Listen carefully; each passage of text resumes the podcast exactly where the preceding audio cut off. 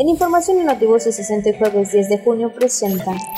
Está preparada la Secretaría de Desarrollo Social y Humano para cumplir con el proceso de entrega-recepción, aseguró su titular Jorge Salín Abranquijano.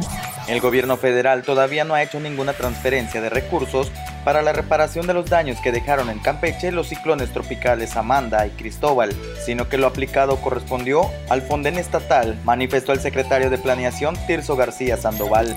Aún le quedan al Estado 26 años de concesión de la instalación de la Administración Portuaria Integral de Campeche, a diferencia de las 13 que tendrá a su cargo la Secretaría de Marina y que entró en vigor aseguró su director Carlos Eduardo Ortiz Piñera.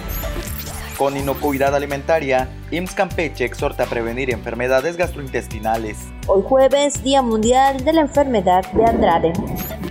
Notivoces 60.